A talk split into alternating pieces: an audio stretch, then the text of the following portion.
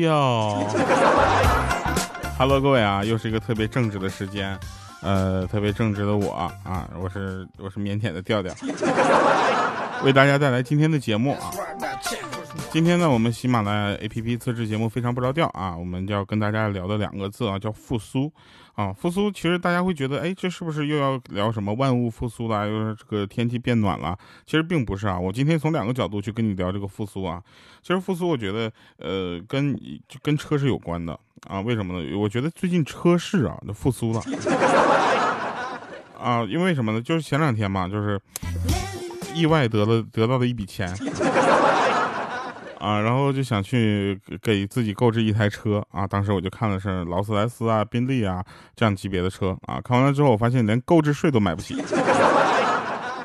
后来我就看一看比较现实一点的哈，像这个名爵呀、啊长城啊，对吧？北汽呀这样。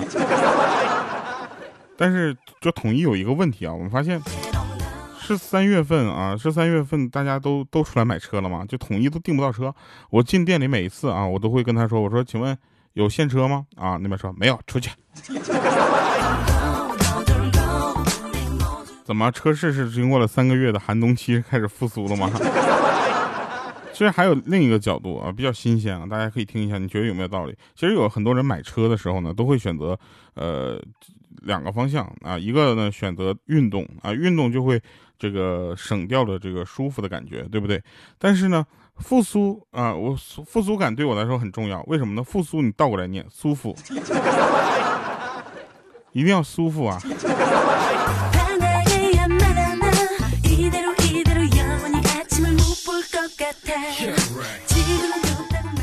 所以就排除了像兰博基尼这样的车啊。我个人不是很喜欢啊，主要原因是过减速带的时候太颠了。一点也不舒服。啊，真事儿啊！我们首先呢，感谢一下上期节目留言，很多朋友上期节目听出来了，我是没睡醒哈，所以大家感觉我这整个的状态不是很好。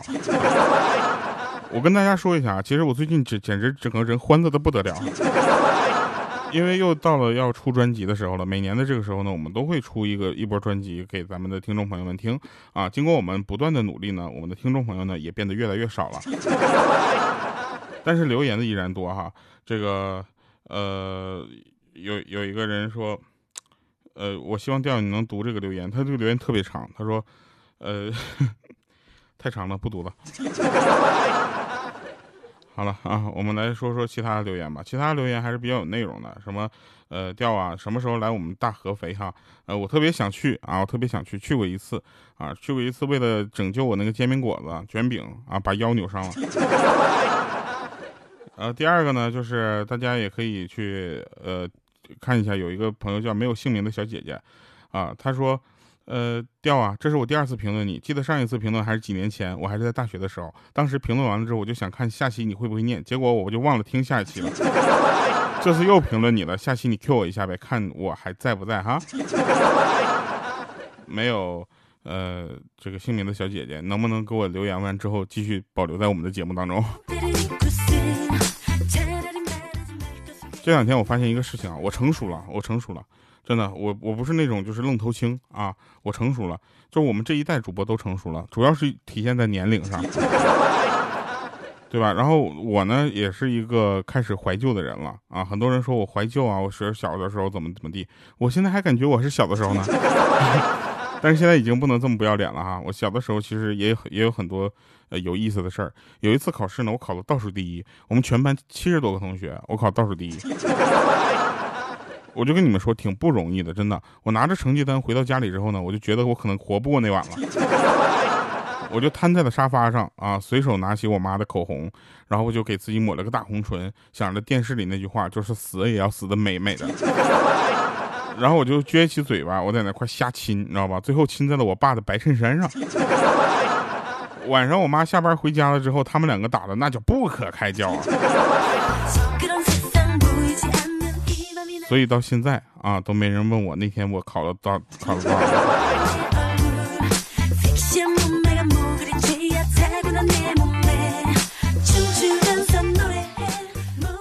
还有呢，就是有一次啊，我们公司组织出去玩啊，大家也知道，公司大了之后呢，就没有办法一个公司一起出去玩了，对吧？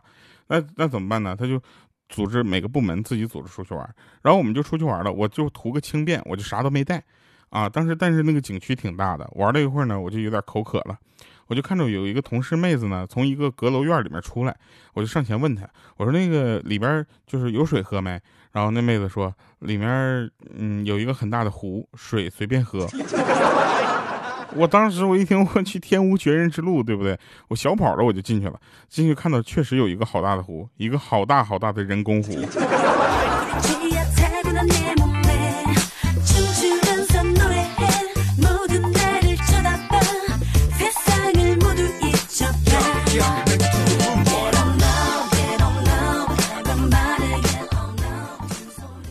嗯，最近呢天气比较好啊，上海的天气好到呃大家都愿意出来晒晒太阳啊，其实也是可以的，大家出来晒晒太阳，只要做好防护就好了嘛，对吧？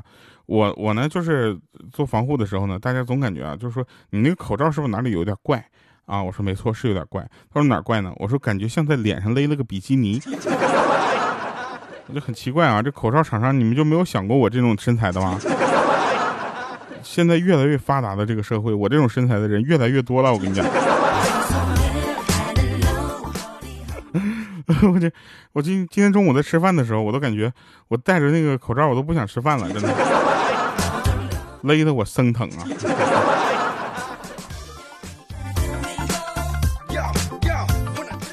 记住下面的三点啊，这个男生的朋友，你如果做到了下面三点，保证你有女朋友。同时，也是造福我们全其他男生啊。第一，如果女生胖了，你一定要告诉她该减肥了。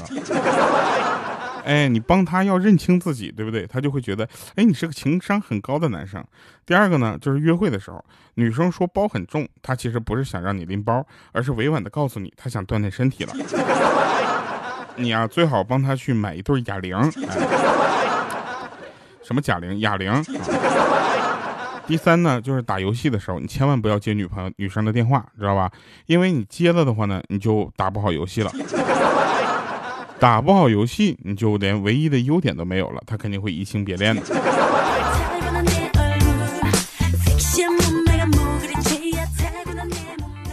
前两天呢，我们都关注到罗志祥啊，这个人设一个崩塌啊。其实呢，大家这件事情大家应该并不意外哈，因为就风言风语传了很久了。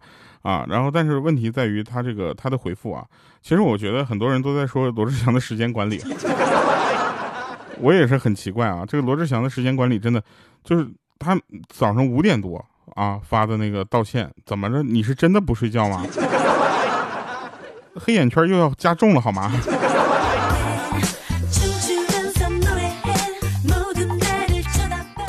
然后呢，我跟他进行了一个照片的对比。啊，我感觉他像八八年的，我像七八年的。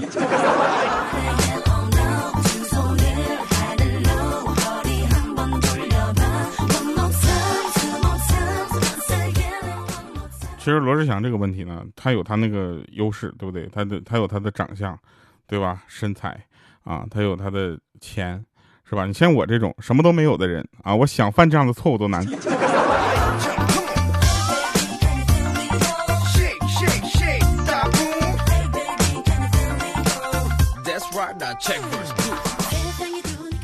上个月啊，上个月呢，呃，我们就看到那个莹姐在那块啃辣条，啊，我说你怎么吃这么没有营养的东西？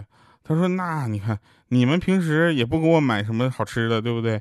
然后我不吃辣条，我还能吃什么？我就，哎，挣的少。说到这里啊，我们所有人都无言以对啊，我们都觉得心里特别的难过，没有给莹姐赚到更多的钱啊，我们很难过。于是那个月呢，我们就偷偷的给她包了好多红包啊，因为她刚生完孩子嘛，对不对啊？表示家里应该改善一下伙食了啊。这是结果呢，第二天他买了更多种类的辣条。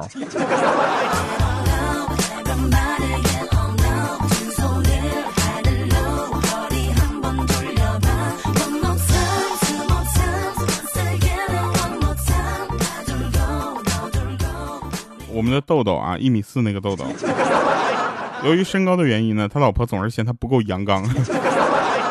没有男子气概哈。然后他一气之下就跑出去跟一群小混混打了一架。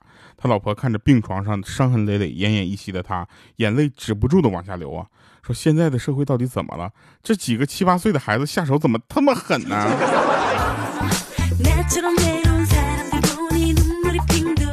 我说你也别怪他，对不对？这几个孩子比豆豆高一头呢，是吧？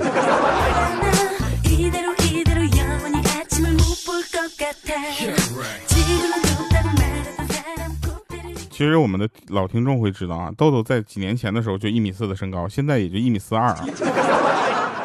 所以呢，大家就是怎么说呢？我们也不歧视他啊，我们觉得身高就在他老婆面前，他他能抬得起头就行嘛，对不对？那每次呢，他跟他老婆聊天的时候都是抬着头聊天，因为他老婆一米六四啊。然后呢，每次他跟他老婆吵完架之后呢，他都会被豆豆的大嗓门所吓到啊。今天又是这样，吵完架之后呢，他就过来拉住豆豆的手说：“老公，求求你了，以后能不能别这样？你哭的声音这么大，整个楼道都听见了。”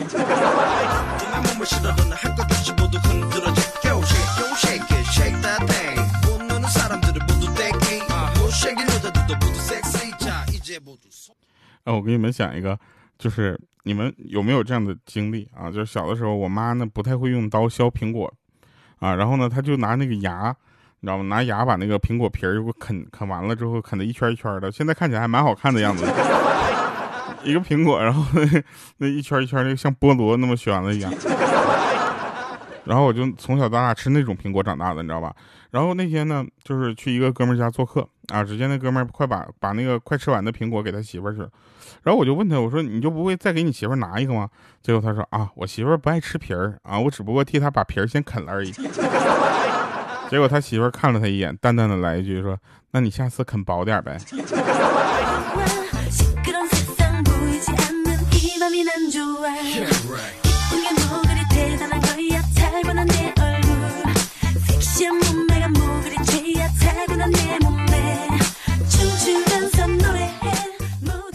我发现我今天有好多话跟你们说，今天不放最后的音乐了，好不好？给你们讲二十分钟啊，就这么任性啊！说那个我有一个朋友，他吃饭的时候呢，他就是用牙签剔牙啊，为了礼貌呢，他就遮了一下，就遮挡的啊，挡着那个嘴，拿牙签在那剔牙。这时候他老婆突然来了一句，说：“你遮什么遮呀？剔出那么点肉，好像谁会跟你抢似的。”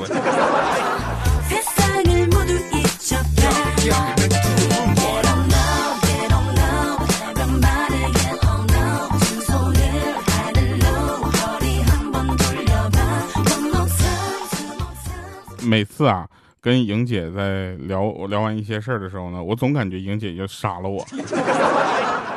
我也不知道为什么啊，就是呃，你们我不知道你们有没有这种感觉啊，就是有的时候呢，呃，怎么说呢，就是，哎，就是就是那种感觉，你知道吗？就感觉其实特别不好。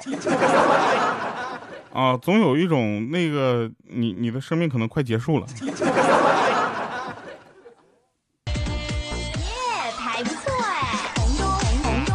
这是啥？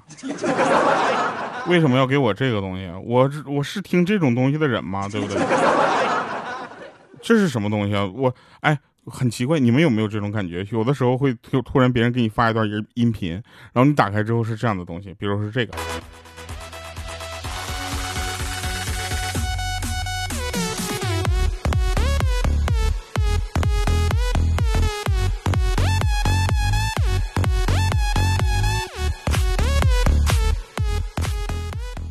好啊，话说回来了啊，我们这个重点是，其实这个东西呢，我觉得他们的态度是对的，就是，呃，这是一个很悲伤的事情，但是我他们希望通过他们的行动去，呃，把这个事情就是减低大家的这个悲伤程度，我觉得挺好的。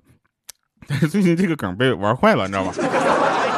好多作死的视频后面都有这么一个抬棺这个视频，然后呢，大家要知道这么一件事儿啊，就是这个东西呢，就是你就听听就算了，你不要真的去学，你知道吧？前两天，前两天我们这个有一个同事，他们要策划一个节目啊，在公司要表演一个这个，后来说抬棺材不是很吉利，那怎么办呢？抬轿子。我说那你还用这个音乐？你应该放猪八戒背媳妇儿。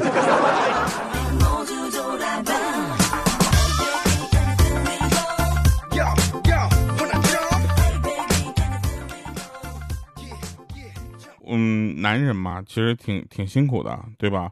男人还是挺累的，因为我想下辈子做个女人，很简单。因为男人不能太矮，不能太穷，不能霸气，不能懦弱，不能好色，不能木讷，不能要顾家，要帅气，要体贴，要有腹肌，要懂得烹饪，要学会收拾，要哄会哄老婆，要按时回家，要有英雄气概，要怜香惜玉，对吧？要供养岳丈，要关心孩子，另外还不能在外面乱搞，在家还要伺候好老婆。而女人比较简单，只要漂亮就行了。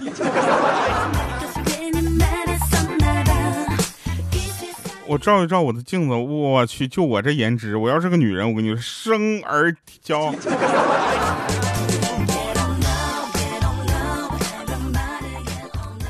啊，前两天去录制那个一个综艺节目啊，这个综艺节目我就不说是什么了啊，呃，但是确实是这个节目，呃，比比我们想象中可能还要呃那个啥一点。啊，我们用非常专业的态度去对待这一件事儿，但是最后播出来的效果呢，好像也是感觉让我们很惊艳啊。因为他们毕竟做这个节目比较专业嘛，也是做了好几年了。但是那个时候呢，我我们觉得不知道啊，我们就觉得哎，我们就一定要好好的配合，一定要好好录制啊，录了四个小时，结果人家用了不到一秒的画面。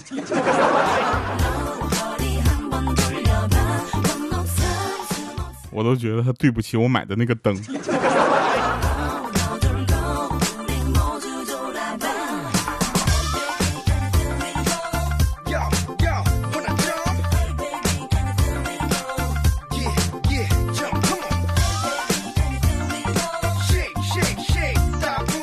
有一个朋友跟女朋友聊天啊，然后他女朋友说，每次和你吵完架之后，总觉得特别后悔。然后他想。哎，终于知道自己胡搅蛮缠了，对不对？结果这货来了句说，总觉得哪里没有发挥好，没把你气死。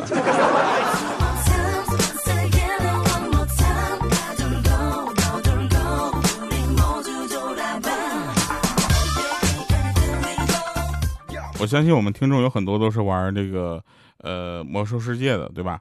在魔兽世界里面呢，其实有很多的这个动作和技能。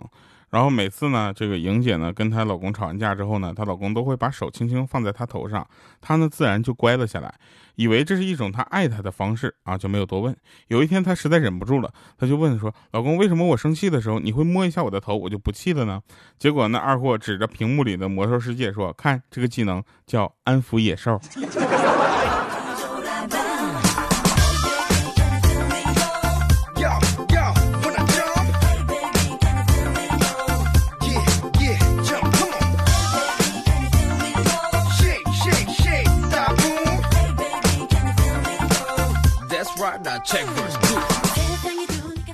真事儿。那天这个我应该说是跟我一起步入职场的一位朋友，他跟他主管吵了一架，于是呢，他成功的被开除了。我说为什么呀？他说，但他说了，说开除就是他就想怎么说呢？哎，反正就是他说了那个很多的坏话啊，说把他所有的缺点都跟所有的同事面都说出来了，他也很认真在听。在他说完了之后呢，他就来一句：“怎么的，老板惯的？”你说我还能说什么？老板惯的，我只能说我走人。我。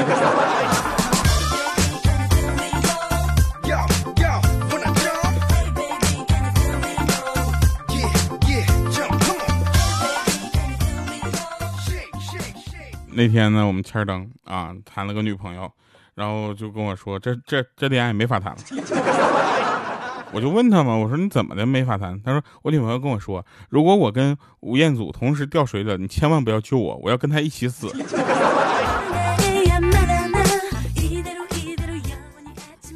那天呢，我有一个朋友，他真的名字就叫吴彦祖，跟你们知道的那个吴彦祖同名同姓啊，连字儿都没差。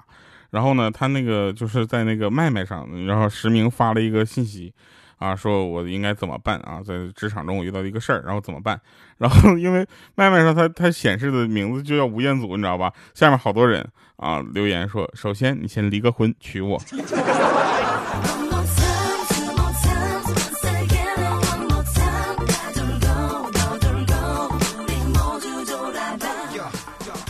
真事儿啊，那天那个这 个这个事儿，真不好意思啊。莹姐摔了一个大马趴，然后样子特别的囧啊，十分的滑稽。我们所有人拿出手机在那拍照，然后这个时候呢，他脸一沉说：“你在笑的同时，有没有想过别人？”当时那眼神咔就看向我了，我当时一愣，我赶紧把刚才的照片我就发微博了。想想看的话，大家到主播调调这个微博下去找一下子。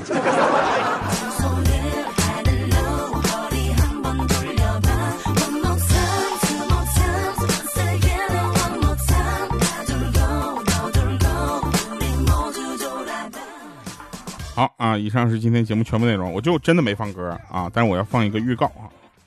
二零一八年，一首抹茶糖带你走过那个甜甜的夏天。